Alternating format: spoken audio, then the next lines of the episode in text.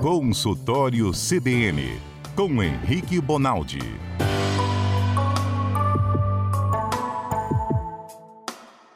Henrique Bonaldi é médico cardiologista e às terças-feiras nos dá uma ajuda, presta um serviço público para você ligado na Central Brasileira de Notícias aqui no CBN Cotidiano.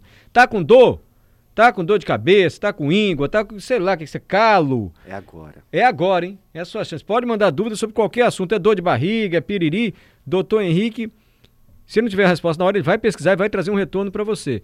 Para participar do nosso programa e tirar dúvida com o médico, é só mandar mensagem para o seguinte WhatsApp. 992994297. Repete, Patrícia Valim, por favor. 992994297. Oi, doutor Henrique, boa tarde. Boa tarde, Mário. Boa tarde, Adalberto. Boa tarde, quem está na mesa, aos ouvintes. Como estão de terça-feira aí, tudo bem? Graças a Deus, tudo bem. Tudo jóia, doutor Henrique. Mas eu tô me recuperando da Covid. Graças a Deus. O senhor sabe que eu tô me recuperando da Covid. Eu liguei pro senhor, é. Eu queria que o senhor falasse para todos os ouvintes aquilo que você me falou quando eu te liguei, do negócio dos sintomas. Você falou, ó, o sintoma hoje é, é tão variado quanto difuso, assim, sintoma de Covid. De um tudo virou sintoma de Covid, né, doutor?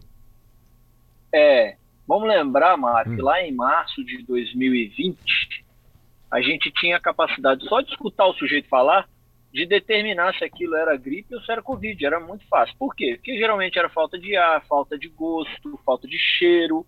O sujeito ficava com a febrezinha. Geralmente acontecia no sétimo, oitavo, nono dia, piora. Então, a, a doença tinha uma cara, um jeitão, certo? Sim. Com o tempo isso foi deixando de existir. Eu Não sei se vocês vão lembrar, perto de meio de 21 aí, começou a ter muito quadro abdominal, diarreias relacionadas ao Covid. A gente passou aí seguramente dois, três meses vendo as síndromes muito parecidas com diarreia. E aí ela foi perdendo a cara, o jeitão dela ela foi perdendo. E hoje, não só pela quantidade de gente que já pegou, mas também pela quantidade, graças a Deus, dos vacinados, como também até pelo chama polimorfismo. O que, que é isso? A mudança de estrutura do próprio vírus, a síndrome, o jeitão dela, o que ela causa no corpo da gente, embolou tudo. Hoje a gente não tem dimensão. Então tem o cara que não está sentindo nada, que testa lá na, sei lá, na garoto, e ele testou porque ele é funcionário e deu positivo, até o cara que ainda perde um pouquinho de cheiro, até o cara que tem só congestão nasal e parece uma sinusite que ele teve a vida inteira. Pra você ter ideia, Mário, Dor de garganta, tem, tem muita gente com. Eu acho que tem médicos confundindo amidalite também com Covid, viu, doutor? É, é, e tem médicos sacando que as amidalites de agora precisam ser reavaliadas, as faringites de agora precisam ser é, examinadas do jeito certo. Mário, eu tenho uma paciente que fez urticária, ela fez sintoma de pele, Olha. mas doutor Henrique, nunca tive isso, o que, que é isso? Nunca tive isso, o que, que é isso? Re- rever remédio, rever, é, o que, que você está usando de hidratante, o que, que você está usando de sabão em pó, o que, que você está usando de amaciante, nada, nada, nada, nada. Mulher, testa fazendo favor. Era o quarto dia que ela estava com batata, Covid. Então Que a gente doideira. não consegue mais definir, é, não consegue mais, Mário. O que é muito temerário, né, Mário? É, é fácil, né? Se, se o ladrão andasse na rua com uma placa na testa escrito ladrão, era mole para nós. Por que, que a gente padece dos ladrões ainda? Porque não tem cara. Hum. O jeito passa na frente da gente é a mesma coisa na doença. Quando ela perde a cara dela, piora muito a nossa capacidade de enxergar e combater a doença. É, eu, eu conheço uma pessoa que foi ao hospital com amidalite, aí o médico falou, isso é amidalite bacteriana. Isso aí não tem dúvida. Ela falou, mas será que eu não devia fazer o teste de Covid? Não, vai fazer teste. Não é Covid, com certeza. Era Covid. Saiu, fez o teste e era Covid. Quer dizer, é verdade. É, Tá com... Agora é É chato esse, esse- fica um negócio chato, tô andando... Por que eu- esse raio desse vírus, meu corpo já não tá livre dele? Ele fica ainda muito tempo, porque dá uma dor no músculo. Eu tô sentindo isso assim. Você vai andar, dá dor na É. perna e dá uns... Sem paz, já fica cansado. Assim, eu acho enjoado toda a vida, viu? É, ainda fica um resquício, né? Parece que a gente chama isso de sintomas constitucionais, né? É, não é aquele trem específico, né? Você não está com aquele, mas é um, é um mal-estar generalizado, é uma É. dorzinha no músculo, é uma sensação de não querer fazer as coisas. Isso, isso pode ficar, Mário, infelizmente, até por 30 dias depois da doença. Há relatos de até 30 dias depois da doença essa sensação ruim. Tem só que ficar de olho para a gente não não estar diante de piora em relação à doença, né? Que graças a Deus o mundo está vendo aumentar o número de casos, mas graças a Deus isso não está querendo dizer aumento de mortalidade, pelo menos por enquanto, que é uma ótima notícia e é graças à vacinação, né? É, a ciência, vocês médicos, a vacina, enfim, vamos levando a Covid, que ela está diferentona, mas continua presente, a gente tem que se cuidar, né? Vem quarta dose aí, Patrícia trouxe todas as informações hoje, Vitória agenda amanhã, outros municípios também. Doutor, é... quando está mais frio, mexe mesmo no nosso corpo, assim, uma mudança de temperatura, a gente pode ter algum tipo de sintoma de doença que a gente não tinha antes, enfim. De que maneira o inverno pode afetar a nossa saúde? Mário, uma das grandes brigas na medicina é, de teórico versus prática é essa questão, principalmente relacionada às doenças respiratórias na época do inverno. Existem teorias e mais teorias que falam que não tem absolutamente nada a ver. Vocês vão lembrar logo no começo, quando a gente estava no terceiro, quarto episódio dessa, dessa boa relação que nós temos aqui, que a gente falou dos mitos da mãe. Quando é que a mãe estava mentindo pra gente? Lembro. E eu falei para vocês assim: ó, sair na chuva, pôr o pé no frio, isso não tem nada a ver com doença respiratória. E é verdade, a teoria fala isso. Mas se você perguntar para um pediatra, se você perguntar para um pneumologista, para um otorrinolaringologista, ele vai te falar que é clássico o aumento de doenças respiratórias na época da, do inverno. E isso basicamente tem duas explicações, Mário, uma dentro do corpo e uma fora. Quais são? A dentro do corpo é, é que a gente produz muito muco. O muco, ele é um dos componentes que deixam que, que, com que a gente respire do lado do tubarão, lá do lado da CST, e não padeça com aquela quantidade de pó de minério. Então o muco serve, fica o muco, um catarrinho em volta de toda a via, de todos esses caninhos que levam o ar para o pulmão, para proteger, esquentar, umidificar, filtrar, agarrar as partículas maiores. E a gente produz mais ou menos mil ml, um litro por dia. E por que, que a gente não vê? Porque na hora que a gente suspira, na hora que a gente faz um pigarrozinho, a gente deglute, a gente engole isso. Então a gente não vê. Você vai, vai pro estômago um esse negócio, então? Coisa. Vai, vai pro estômago. Hum. E graças a Deus que vai. Porque é um dos motivos da gente ter uma flora bacteriana muito boa dentro do intestino. É, é hum. é isso. É uma Tudo tá simbiose, é uma troca de. É... E aí, Mário, no, no frio, a gente passa a produzir 1,500, 1,800. Esse movimento que o muco faz de chegar até a garganta para depois ser deglutido, ele no frio diminui, então você acumula mais secreção. E acumulando mais secreção, você está dando chance a maior quantidade de doenças. Você está dando comida aos, aos germes, aos vírus e bactérias aí para prevalecer. E o motivo para fora do corpo é o seguinte: toda vez que faz é, frio, você condiciona o ar é, a, a, a, ser dividido por mais gente. Porque quando está frio, o que, que você faz? Você não vai para a praia, onde é um ambiente aberto, você respira um ar, o cara respira outro. Você vai para dentro de casa. Você aluga um chalé lá em Domingos Martins, sobe para ficar 34 pessoas num quarto só. Então isso favorece, isso favorece com que a contaminação aconteça é, com mais facilidade. Então é um hábito do brasileiro no frio é, se enovelar com outros seres humanos. E aí, como as doenças respiratórias em sua grandíssima maioria, passam por esse contato, contato de via aérea, contato de mão, contatos íntimos, e aí você acaba é, é perpetuando essas doenças e isso transmitindo de, de, maior facilidade. Mas e o negócio do coração? Assim, porque o frio, a gente sabe ah, que não pode as artérias ficarem é... mais estreitinhas, dar mais infarto, essas coisas? Ou aumento de pressão, isso, sei lá. Aí, isso, aí no frio não tem briga, no frio, na parte cardiovascular não tem briga não, já está sacramentado. Quanto, ah, é? Tanto na prática quanto na teoria já existe razão suficiente para o mundo entender e saber que a gente infarta mais, tem mais derrame, tem mais crises de pressão alta, tem mais descompensações de um coração ruim, da tal insuficiência cardíaca.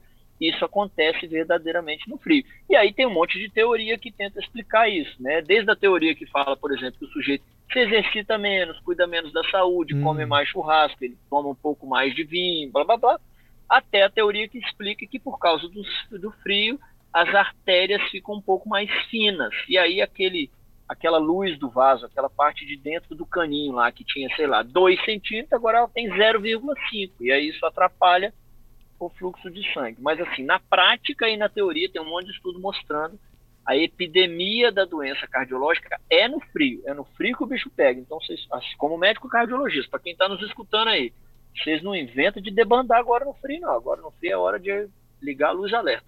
Perfeito. É, doutor, tem duas coisas que eu vi que eu lembrei do senhor. Uma é que eu sempre ouvi que a pessoa quando está no princípio do AVC, não sei se eu posso falar derrame, ou AVC eu sei que é o termo que abrange o derrame e outros acidentes vasculares cerebrais.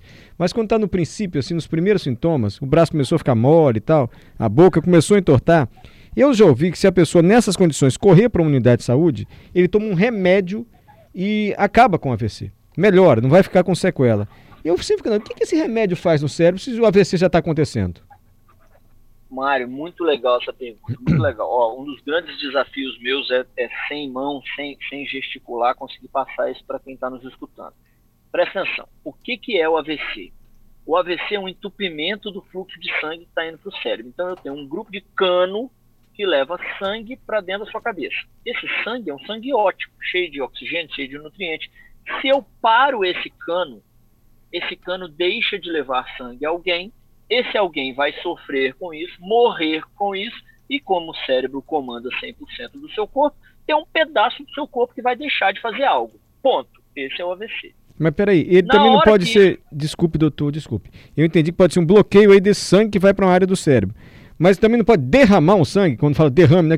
Pode. Estourou lá a artéria, sei lá. Pode, pode. Pode, pode também? Inclusive o jargão, é, o jargão derrame que a gente usa é por causa desse tipo de AVC, que é o chamado AVC hemorrágico. Né? AVC hum. quer dizer acidente vascular cerebral, que nada mais é do que um acidente vascular mesmo. Aconteceu um negócio com o vaso. Ou ele entupiu, ou ele pocou, ele estourou, certo? Sim. De qualquer maneira, Mário, não vai para frente o fluxo de sangue, né? Perfeito. Seja porque você estourou o cano, ou porque você jogou folha dentro dele, dali para frente a plantação vai morrer, ponto final. Isso aí é indubitável. Uhum. E aí, por isso que o cara que tem é, suspeita de AVC, Mar, olha que massa. Para que, que o cara que tem suspeita de AVC chega no hospital e é tomografado na mesma hora? Não é porque ele vai ver a área que está obstruída, a área que está em sofrimento. É porque ele quer tirar dúvida se aquele AVC é o que sangra ou é o que interrompe o fluxo. Ah, ele quer saber se é derrame sangra, ou se é um bloqueio. Isso aí. Ele, ele, mata a charada, então a tomografia que é feita com urgência, correndo, não é para uma análise minuciosa de comparar o degradê do cinza da imagem, não é para nada disso. É para bater o olho e falar, bicho, o que aconteceu aí? Sangrou ou interrompeu? Porque se sangrou, a conduta é liga para o neurocirurgião, interna esse cara, tem isso, isso, isso de cuidado, ter que evitar a pressão alta na cabeça dele, blá blá blá. Tem um tanto de conduta. Se obstruiu, as condutas são quase que opostas elas são quase que completamente diferentes. Então, Olha só. Então você precisa definir, é, você precisa definir ali na hora o tipo de AVC. Porque, sindromicamente falando, em termos de sinal e sintoma, o jeitão da doença amarela é o mesmo.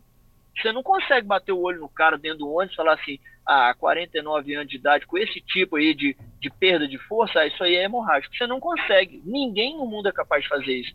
Então, quem está tendo isso em casa precisa correr porque pode ser até um sangramento, que é uma doença geralmente mais grave do que só quando interrompe. Bom, pera, dito isso. Espera aí, antes deixa eu só dar o depoimento do Felipe Goldner, pode ser? Que eu quero chegar na minha pergunta do que, que o remédio faz. Pode?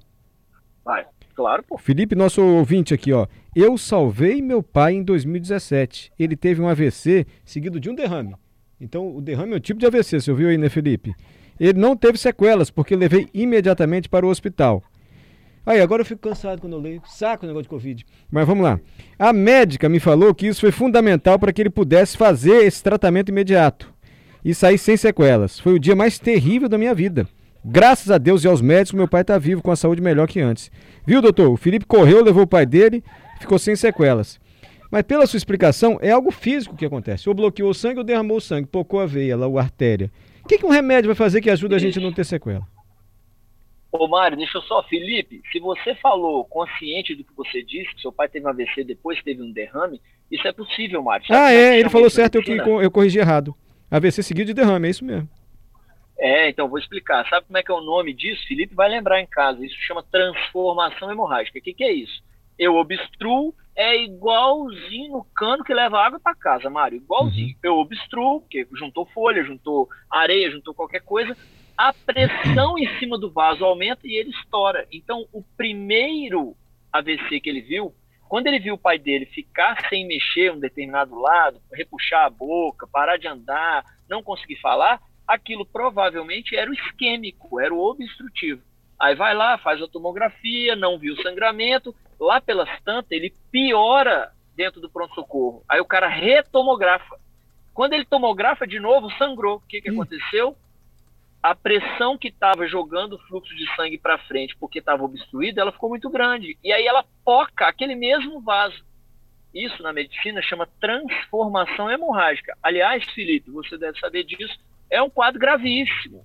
Geralmente um quadro irreversível, cujas sequelas são muito grandes ou até o paciente vai a óbito. É um dos critérios de gravidade do AVC. É isso que o pai de Felipe teve, ainda bem que foi, foi com o tempo. Tempo não é só dinheiro, Mário. Tempo é músculo e cérebro. Quando a gente fala de dor no peito e sintomas de AVC, o cara está tendo um derrame dentro de casa, quanto antes ele chega no hospital, maior a chance que ele tem de ficar bem. Se você tiver um AVC dentro do hospital, a chance de você recuperar é muitíssimo maior do que você morar no Curumbi do Norte e tiver a seis horas do primeiro centro de saúde. Então, tá, você tá vendo um trem desse aí, para o que você tá fazendo e leva o cara, não brinca com esse trem não. Bom, aí, num AVC isquêmico, que é esse que obstrui, Mário, hum. eu tenho que desobstruir. Eu Sim. tenho que bater o olho nesse trem e falar, opa, desobstrui aí. E aí eu tenho algumas maneiras para desobstruir. A mais clássica e bonita de se ver assim é um remédio que chama trombolítico. Quando a gente fala de lítico na medicina, esse finalzinho da palavra quer dizer quebra. É quebra do trombo, é quebra do coágulo, é quebra das folhas que interromperam aquele fluxo pelo cano. Esse medicamento é usado em certa faixa de déficit. O que, que quer dizer isso? Pensa comigo, ó, é uma medicação que na hora que eu fizer, ela não vai agir quebrando o trombo só daquele local da cabeça daquele cara ela vai agir na cabeça do cara, no braço do cara, vai agir no, no, na perna do cara, vai abrir no intestino do cara. Então ela vai deixar qualquer trombo sem, sem o coágulo. Ela vai fluidificar esse sangue novamente no corpo inteiro, certo? certo. Dito isso, mas, pensa, mas, é, mas, o remédio pensa... que ele vai lá onde está entupido e afina aquele sangue. Lá ele afina o sangue geral da pessoa para conseguir passar ali e desentupir ele afina o sangue geral. Ele Olha. não deixa o cara coagular mais nada. Entendi. Ó, pra você ver o risco. Não é uma medicação simples para fazer. Então você uhum. imagina eu, Henrique, 40 anos, fiz um AVC agora, que a única coisa que aconteceu comigo é o meu dedo indicador da mão direita que parou de mexer. Você acha que você vai chegar no pronto-socorro comigo desse jeito e o médico vai falar faz o trombolítico? Não. Por uhum. quê? Porque o custo-benefício é alto, pô. Peraí eu vou jogar uma medicação dentro do Henrique, ela não deixa mais coagular nada oh, que perigo. por causa de um dedo? Não. É, deixa esse homem com esse dedo desse jeito, depois a gente dá um jeito de reabilitar, põe na fisioterapia, certo? certo? E o contrário também é, também é verdade. Se eu chegar no pronto-socorro com uma síndrome, com um jeitão da doença, mostrando que a área acometida no cérebro é muito grande, diferente, oposto do que era quando era só o dedinho, também aumenta o risco da tal transformação hemorrágica. Então, também perde a indicação de fazer esse remédio. Não está nesses dois extremos, você está variando entre eles, você vai entrar no hospital, fazer a tomografia, descobrir que não é sangramento e vão fazer esse remédio em você até X de tempo. Melhor ser até 4 horas e meia. Por isso que a gente pede para correr com o doente para o hospital. Se você chegar lá depois de 7, 8 horas que o cara já está sentindo isso, você não pode mais fazer, não adianta mais nada. Aí na hora que faz, Mário, é um negócio muito bonito, Mário, muito hum. bonito. Hum. Uma das coisas da medicina que o cara que tá lá sem mexer braço, sem mexer perna, com a boca repuxada, sem conseguir falar, quando você começa a medicação, nos casos bem-sucedidos, dá 10, 15, 20 minutos, esse cara tá falando e mexendo o braço. Que maravilha. É um negócio lindo de se ver. Que Porque maravilha. desobstrui, liquidifica aquilo de novo, liquefaz aquilo, ele consegue de novo voltar o fluxo de sangue para aquela área que estava ruim e o cara volta a falar, pronto, acabou seu problema. Que benção. Então dá a dica básica assim pra gente, que horas a gente deve correr no hospital? A pessoa tá, é, como é que percebe que tá com assim, início de AVC? Tem aquelas histórias, levanta o braço, sorri, vê se a boca tá torta. Dá essa dica básica, doutor, que é sempre bom repetir isso assim. Que é o seguinte, ó, o AVC ele acomete um dos lados da cabeça só, certo? O seu lado certo. direito da cabeça comanda o lado esquerdo do corpo e o lado esquerdo da cabeça comanda o lado direito do corpo. É assim, faz um cruzamento. Perto da altura do seu queixo, mais ou menos ali na medula, faz um cruzamento. Dito isso, o que, que não pode existir? O que que você, se você bater o olho no seu pai, no seu avô, até na sogra, bateu o olho e ela mexe um lado melhor do que o outro, Mário, independente do que a gente está falando. Fechamento de olho, boca, franzir a testa, mexer um braço, mexer uma mão, um, uma perna, tentar falar qualquer coisa, ela faz de um lado e não faz do outro, acabou a conversa, corre para o hospital. Entendi. Porque é melhor, Mário, você chegar no hospital e descobrir que era só uma crise de pressão alta, era só uma artrite, era só um, um cara que teve uma convulsão focal, que a gente chama. Era um trem muito mais simples do que ser um AVC. Porque se for um AVC e você não for para casa, a chance disso continuar e aumentando o déficit, aumentando a quantidade de movimento que você está perdendo, é muito grande. Então, viu qualquer lado, um maior do que o outro, está movimentando diferente, corre. E o jeito de testar é esse que você está fazendo. Pede para o cara levantar os braços, pede para o cara andar, pede para ele sorrir, pede para ele mandar um beijo. O beijo vai ficar todo descaracterizado, pede para ele franzir a testa. Uhum. E assim vai. Você vai ver nos movimentos da mímica facial dos músculos da face, do braço e tudo mais. Tá acabando o tempo, mas acho que dá para responder o Francisco, nosso ouvinte. Minha esposa acordou um dia sem enxergar direito, visão tripla, sem conseguir se firmar no chão e pressão alta. Fez vários exames, não acusou nada. Será que ela pode estar tendo um AVC, doutor? Ó, a chance é muito pequena. Se ela, se ela concluiu a investigação do AVC, que termina até com ressonância, provavelmente não. Mário, a gente tem mais do que duas, três doenças no mundo hoje, inclusive a pressão alta é uma delas, que podem dar essa sensação de déficit. Pode parecer que parou de mexer, pode parecer que confundiu o olhar, e isso não ser AVC. Por isso que não é 100% de certeza que quem para de mexer um braço é AVC.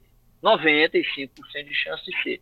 Mas tem duas, três doenças que é assim. Pra você ter ideia, Mário, tem um hum. tipo de cefaleia, tem um tipo de enxaqueca que eles chamam de acefálgica, que é aquela que não dá dor, que pode dar essa, essa perda de visão de um lado. Você imagina o desespero do sujeito quando ele para de enxergar de um lado. Deus e isso nada mais era do que enxaqueca. Então existe isso, existe. Mas é o raro, do raro, do raro. Nós não vamos bater o olho em alguém que está com visão dupla, tripla, e falar para o cara, fica tranquilo que isso aí é um trem acefálgico que o Bonaldi falou. Não inventa esse trem, não. É dentro do carro na mesma hora para o hospital. Pode hospital. ser Obrigado, viu, doutor Henrique? Eu tô cheio de perguntas pro senhor que eu fiquei em casa e fiquei vendo aquela série Sob Pressão de so, medicina, que meu sonho é ser boa, médico. Maravilhoso. Eu quero saber por que, que às vezes usa o bisturi normal e por que, que usa o bisturi que. aquele elétrico. É dúvida que eu tenho. Ah, quero saber um monte de é pinça, massa. aquela que tem lá, uma pinça grande. O que, que faz? A pinça dá uma voltinha na veia e trava o sangue. Ah, Ele é não amarrou e eu fico vendo aquilo e não entendo nada. O senhor explica pra gente semana que vem? Claro, sem problema nenhum, o prazer. Entre outros assuntos. O senhor já viu essa série, doutor? É só verdade. Eu já. É, só verdade é mais ou menos. É igual o, aquele outro lá do, do menino que é inteligente. Como chama aquela? Do menino que é autista. É. Muito boa também. Dr. House. Tem Asperger, se eu não me engano. É, o do menino, né? Não, não, não é o House não. É, e a, nessa, tá nessa operação botaram um monte de bolinha de ping-pong, na operação da pessoa de pulmão, de pneumonia. Isso... Bom, doutor, obrigado, viu? Até terça-feira. Tchau, gente. Boa semana para quem nos escuta aí. Se cuidem no freio. Fica com Deus.